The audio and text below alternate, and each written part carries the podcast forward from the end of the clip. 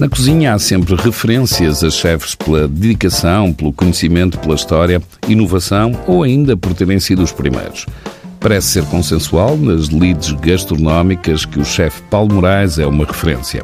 Das mais importantes quando se fala de gastronomia asiática. São muitos anos a cozinhar, experimentar, ler e ensinar o que vinha do Japão e do Oriente, quando em Portugal ainda não se ouvia falar de palavras como sushi ou sashimi. Alguns anos antes, ainda pequeno, morava em Lisboa. Depois de ter passado por Mursa e Coimbra, os primeiros passos foram numa cozinha cheia. Eu, quando era criança, não dizia você cozinhar, nunca me passou pela cabeça. Mas vivia numa casa em que a minha tia tinha cinco filhos, portanto, ela e o marido, o meu tio, sete pessoas, comigo, oito. Então, todas as tarefas eram divididas por toda a gente lá na casa e as tarefas incluíam cozinhar. E eu, como estava a lavar a louça e arrumar, preferia sempre cozinhar, preferia sempre a parte de, de, cozinhar. Tirou o curso na Escola de Hotelaria de Lisboa, ainda na rua António Augusto Aguiar, há mais ou menos 30 anos, mas Paulo Moraes começou mal. O estágio num restaurante de luxo, em 1989, na capital, fez com que quase abandonasse a profissão. A falta de higiene na cozinha, o estágio a terminar e uma proposta inaceitável. No final, nós tínhamos os dois a mesma formação. No final, fizeram-nos uma proposta de trabalho em que eu ia ganhar mais do que ela por ser homem.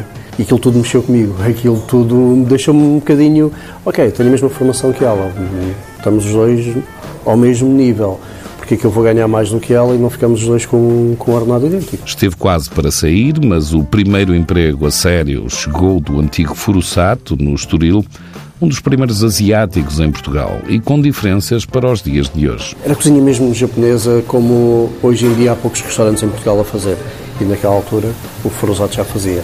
Um, um facto curioso é que nós tínhamos o tepan na sala, portanto a chapa, e cozinhávamos na chapa à frente do cliente. O sushi não, era feito na cozinha. Não era um sushi bar, não era um balcão. Tinha colegas chineses, macaenses, filipinos e timorenses. Uma experiência que marcou o Paulo para o resto da sua vida de cozinheiro, desde logo o chefe japonês e as coisas muito simples. Foi a simplicidade dele, a abordagem como ele teve comigo, de me ensinar tudo. Ou seja, explicou-me como é que queria que eu arranjasse o camarão, explicou-me como é que queria que eu preparasse as saladas, lavar o arroz e por aí adiante. E depois, no fim, que foi a parte mais gira, uh, agarrou no, na esfregona, no balde, na vassoura, varreu e disse: Amanhã és tu. Portanto, deu-me o um exemplo, em vez de estar a forçar, mostrou-me como é que se faz as coisas. E isso para mim foi, foi ótimo. Tudo a correr bem, entretanto teve uma proposta do Panhalonga em Sintra, mas que ficou em águas de bacalhau. Fui ter com o meu chefe do, do Furosato e disse, olha chefe, uh, tenho uma proposta, fui fazer uma entrevista à Panhalonga, eles fizeram uma proposta e eu gostaria de experimentar. E ele disse não, não sais. E eu fiquei assim, não saio. Não, não sais, porque tu no Japão, quando começas numa empresa, não podes mudar. Portanto, tu começaste connosco, não podes sair. E aquilo ficou, fez-me imensa confusão e eu respeitei. Uh, aceitei aquilo que ele me disse e pensei, ok, pronto, chefe gosta de mim mais, quer-me fazer progredir, portanto vou, vou aproveitar e vou ficar. Mas Paulo Moraes acabou mesmo por sair, dali não passaria muito e queria aprender e saber mais. Uma das coisas que eu queria era aprender mais, evoluir mais, crescer mais e estava sempre a pedir aos meus chefes, uh, portanto à empresa Forusato, porque eu sabia que eles tinham em Hong Kong, Macau, Alemanha, Estados Unidos, Japão, Filipinas, Indonésia, portanto estava-lhes sempre a dizer por favor, eu quero ir para lá, quero ir lá um mês, dois meses, três meses, ir para fora, trabalhar fora, para aprender um pouco mais e perceber um bocadinho mais da cultura. E eles estavam-me sempre a dizer que não, não, nós precisamos de ti aqui, tu fazes falta aqui, porque lá temos eh, imensas pessoas para, para fazer o teu cargo e não há necessidade disso. Paulo acabou mesmo por entrar para o restaurante Midori no Resort Panhalonga em 1994 Esteve lá sete anos, pelo meio as visitas ao Japão que fizeram toda a diferença. O restaurante onde eu fui estagiar era um restaurante japonês com múltiplas salas. Então havia uma sala só de sushi, uma sala só de tempura, uma só de tepan, uma de fondues, uma tradicional japonesa que as pessoas ficavam mesmo sentadas no chão, individuais, e o tipo de cozinha que se praticava era tudo. Portanto, era um restaurante que eu tinha, tinha o kaiseki, uh, que é a cozinha imperial japonesa, mas depois tinha a tempura, tinha os cepãs, portanto tinha tudo, tudo ali. Foi, foi excelente, foi um estágio mesmo muito, muito bom. A cozinha imperial Kaiseki, que também aprendeu, convém saber o que é, até porque Paulo Moraes tem um restaurante em Lisboa, o Kanazawa, muito baseado neste tipo de refeições. O Kaiseki começou por ser uma comida de, das casas de chá, em que os donos dessas casas de chá começaram a preparar pequenos aperitivozinhos para acompanhar o chá enquanto pessoas, as pessoas estavam a beber chá e assim consumiam mais chá e tinham pequenos snacks para acompanhar. Sempre coisas muito sazonais e eram todas servidas num tabuleiro. Depois, uh, o Kaiseki passou para os templos. Uh, até que finalmente uh, o Kaiseki passou para a corte do imperador.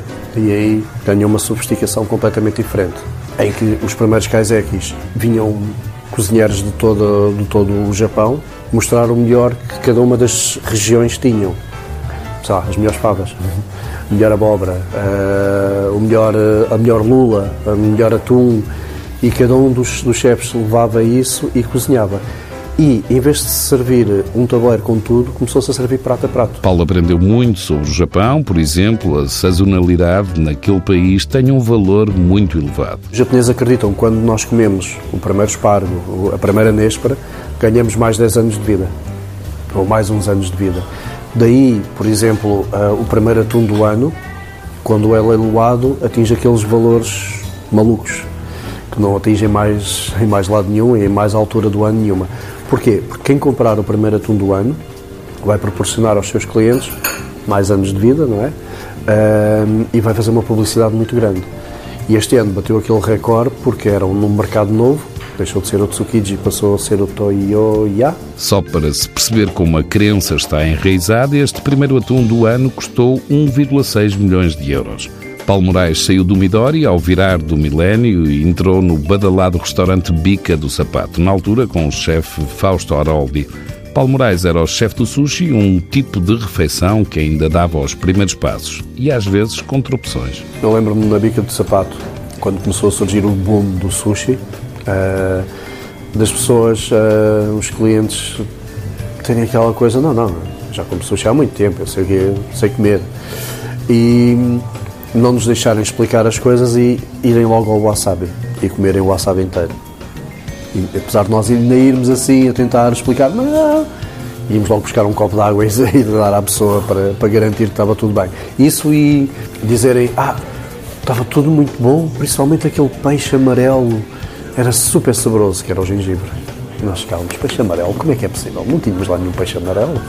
Com a boca a arder, mas o tal peixe amarelo suavizava o paladar, o peixe, o verdadeiro, sempre acompanhou o Paulo Moraes. Hoje tem dois restaurantes, Karazawa e o Tsukiji, o primeiro mais próximo das pessoas. O Kanazawa é, é um restaurante muito íntimo, é muito intimista, é, é um restaurante muito... O Paulo está ali. Aquilo que eu gosto de fazer, porque eu tenho essa vertente minha de dar aulas e aquilo acaba por ser um, um, um show cooking todos, todas as noites. Um, um explicar o que é que estamos a fazer e, um, e uma reflexão depois de mim próprio, porque à medida que eu vou falando dos pratos, vou refletindo cada vez mais sobre eles e, por exemplo, eu chego ao final do mês, estou a chegar ao final do mês de Abril e estou cansado do mês, do mês de Abril, já estou a pensar no mês de Maio, portanto já quero fazer coisas completamente diferentes. São, são oito lugares, uh, é um balcão, é que eu estou à frente das pessoas e estou ali a preparar os pratos e a explicar os pratos. O Tsukiji abriu há três meses e, além dos peixes, mariscos e dois ou três pratos de carne vegetarianos, tem um menu que tem tudo para correr bem. Um peixe que se mostra no início, por exemplo, um gurás, e que a seguir vem servido em pratos diferentes, uns snacks de pele e escamas, um caldo, um sashimi, um cone com fígados e o filete grelhado. Varia conforme o peixe, mas se for preciso, Paulo Moraes explica. Alguns peixes têm a técnica ikijimi, uma forma de manter a frescura e já agora mais humana. A partir do momento em que um peixe uh, ganha o rigor mortis, Quanto mais rápido ele, ele ganhar, mais rapidamente ele se vai decompor. E o Ikijimi, essencialmente, é para atrasar o máximo o rigor mortis. É para o peixe não sofrer, para a carne não ficar tensa, mas essencialmente para atrasar o rigor mortis para o peixe durar muito mais tempo. Essencialmente é destruir os centros nervosos do peixe, através de um, de um golpe que se faz na cabeça e depois um aramezinho para destruir, uh, atravessa ao longo da espinha do peixe, para destruir esses tais centros nervosos para o peixe não estar em sofrimento e atrasar o rigor mortis. Há uma empresa açoriana que pratica a técnica do Ikijimi em aquacultura no Algarve, com resultados que agradam ao cozinheiro. Os peixes duram uma semana. Eu, eu posso ter um robalo acabadinho de apanhar do mar e um robalo da aquacultura feito com a técnica Ikijimi e epa, o peixe está impecável uma semana, uma semana e tal, ainda mesmo com as vísceras, ainda mesmo inteiro e é espetacular. Eu consigo trabalhar o peixe de qualquer maneira e está sempre impecável. Técnicas de quem sabe da cozinha oriental e de quem gosta de peixe e Paulo também os gosta de provar. Há vários. Eu adoro o enxarel, adoro o lírio, uh, o carapau, a cavala. São peixes com sabores característicos, com sabores fortes. São peixes com sabor mesmo. E qualquer um desses que eu, que eu disse são peixes que me, não só para comer, mas também para, para cozinhar, que me satisfazem imenso, sem dúvida. Os peixes estão por todas as cozinhas, não só nas japonesas, as outras orientais também fazem parte dos saberes de Paulo Moraes. As três principais cozinhas, que acabam por ser a, a indiana, a chinesa, que é muito forte, e a japonesa por causa da evolução muito isolada que teve, e acabam por ser as três dominantes de, da Ásia, Extremo Oriente, claro. Comecei a conhecer mais, entusiasmar-me e adoro a cozinha tailandesa, porque acho que é, é uma cozinha que, de certa maneira, parecida, entre aspas, com a japonesa, no sentido que os sabores são todos muito. fazem lembrar o sushi. A acidez, os picantes, os adocicados e a cozinha tailandesa e o floral. E a cozinha tailandesa anda muito à volta disso. E se nós formos ver, a japonesa também está um bocadinho nisso, na parte do sushi. E então entusiasmou-me imenso e, e gosto muito da tailandesa. Depois a coreana tem muitas parecenças com a japonesa, a, a chinesa porque é a origem de tudo e a indiana porque realmente é um mistério. É mesmo, a indiana é, é uma alquimia. A maneira como eles conseguem misturar tantas especiarias e as coisas combinarem e resultarem é de mestre mesmo. Mestre é como muitos tratam Paulo Moraes, entre cozinheiros e não só, mas afinal há uma pessoa que Paulo garante que na cozinha é melhor do que ele. A Ana é uma pessoa muito batalhadora, é uma pessoa que sempre detestou uh, aquele rótulo de ah, é a mulher do Paulo Moraes, o chefe de cozinha. Então sempre tentou criar a identidade dela e eu costumo dizer, e com toda a certeza, que ela é melhor cozinheira do que eu, sem sombra de dúvida, porque realmente ela consegue ir a fundo nas coisas e pesquisar a sério e acaba por. Uh, esforçar-se mesmo muito para conseguir uh, atingir aquilo que ela quer. Ana é Ana Lins, a sua mulher, já tiveram um juntos, mas com a crise perceberam que não podiam ter os ovos todos no mesmo cesto. Paulo agora tem dois restaurantes, Ana trabalha para a Go Natural e em família ambos cozinham para as duas filhas. A grande referência do sushi e da comida asiática, Paulo Moraes, discreto, calmo, profissional, algo reservado, mas como costumam ser os que mais sabem do seu ofício.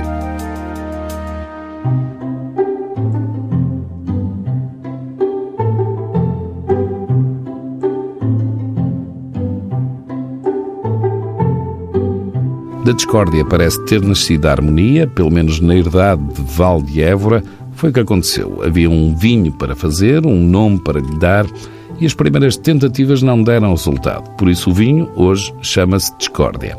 Já lá vamos, fala-se de uma herdade de 550 hectares ao lado de Mértola, comprados pela família Alho. Miguel, diretor executivo da empresa, lembra os desejos do pai que se tornaram realidade e primeiro foi mesmo a casa. A herdade de Valdevra foi adquirida pela nossa família em 2007 com o intuito da caça, de explorar a, a zona de caça que está inserida na propriedade. A propriedade são 550 hectares inseridos no Parque Natural do Val do Guadiana e é uma zona de caça turística. Nós, o meu pai é um aficionado, um apaixonado por caça, ia caçar muito para Mértola já desde sempre, desde, desde que começou a caçar. Pronto, surgiu esta oportunidade e era uma, uma, uma herdade que nos, encantou, que nos encantou. Encantou a família, mas havia ainda que cumprir um desejo antigo. O pai, ele próprio um inófilo, passou o gosto para os filhos e o projeto arrancou há uma década. Surgiu em 2009 essa, essa ideia, começámos a preparar 10 hectares do, dos, dos 550 inseridos na propriedade e plantámos uma vinha de raiz uh, em 2010 onde, onde nascem os vinhos de Discórdia, uh, separados por 6 hectares de, de, uvas tintas, entre as quais Toriga Nacional, Syrah, Alicante Boucher e Toriga Franca. Uh, 4 hectares de uvas brancas, Arinto, Verdelho e Antão Vaz. A empresa passou a ter um sócio, o transmontano Vítor Pereira. Já a família Alho é de Sesimbra, mas todos têm negócios em Angola. O vinho é o mais recente e numa zona diferente do comum do Alentejo. É um Alentejo, como nós costumamos dizer, um Alentejo diferente. Uh, são terras muito magras, tem um clima muito agreste, uh, são solos xistosos e que, que nos dão ali uma condição de, de, estrutura e de concentração nos vinhos que, que, achamos muito interessante e é isso que nós queremos mostrar, mostrar ali a origem do, dos vinhos. O nome veio a seguir numa série de desacordos. Chumbaram-nos esse primeiro nome que nós queríamos, que era a Verdade Valdevra. Tivemos mais uma série de tentativas que sempre sem sucesso, até que à mesa a minha mãe se lembrou de dizer, então, mas por, por que não discórdia? Está a ser uma discórdia tão grande para arranjarmos o um nome para o vinho porque, porque não é o nome. E achámos piada, acho que é um nome fácil de memorizar, que fica na memória e quando abrimos uma garrafa de vinho, normalmente é entre amigos, há sempre discórdia, discórdia saudável, não é? Que há quem tenha, há quem goste de um certo tipo de vinhos, há quem goste de, de outros vinhos e pronto, e dá asa conversa e, e troca de argumentos e acho que, que, combina bem com o vinho, não? Afinal, a discórdia, neste caso, não passa de uma conversa saudável entre amigos e família, Há vinhos desde 2012, cerca de 50 mil garrafas. É um vinho alentejano, são vinhos com, com teor alcoólico, não, é? não, não mascaramos isso também devido às temperaturas que se fazem sentir em Mértola, uh, são resultado disso, mas depois com a proximidade ao Rio Guadiana e, e esta, ao facto das terras serem muito magras, conseguimos ali uma, uma concentração, uma elegância, uma frescura e uma mineralidade que não é comum no Alentejo, acho eu. E daí acho que os vinhos uh, distinguem-se um pouco do, do vinho como alentejano. O Discórdia vem da herdade de Val de Évora, faz fronteira com o rio Guadiana e fica a 2 km de Mértola. E há ideias para tantos hectares, a casa já existe, ainda não há adega, mas está para breve. Na Quinta temos um monte, um monte alentejano já com, com uma série de anos. Uh, temos a vinha, temos, temos uma série de projetos florestais em, em, curso. O último deles foi um projeto que plantámos de medronho, produção mista medronho e azinheira. E temos um rebanho de ovelhas. A ideia será, será fazer uma adega num um médio curto espaço de tempo e também talvez um, desenvolver um turismo rural. A adega e o turismo rural a caminho na herdade de Val de Évora, para já fica o vinho, a marca Discórdia. No final do ano a casa vai lançar um Cirá monocasta e um reserva branco, todos com estágio em barrica, uma zona mais desconhecida nos vinhos, Mértola, Paredes Meias com o rio Guadiana.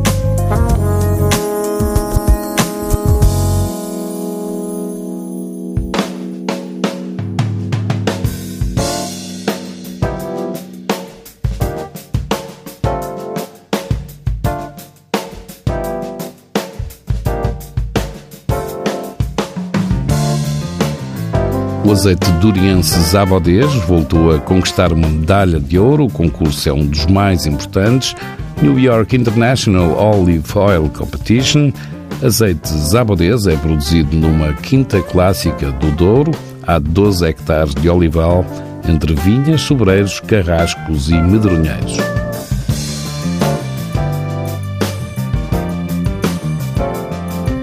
A marca de vinhos Ervideira renovou recentemente o seu site. A grande novidade é a loja online para consumidores nacionais e internacionais. E foi ainda criado um clube com vinhos exclusivos, edições especiais, promoções e ainda com 10% de desconto.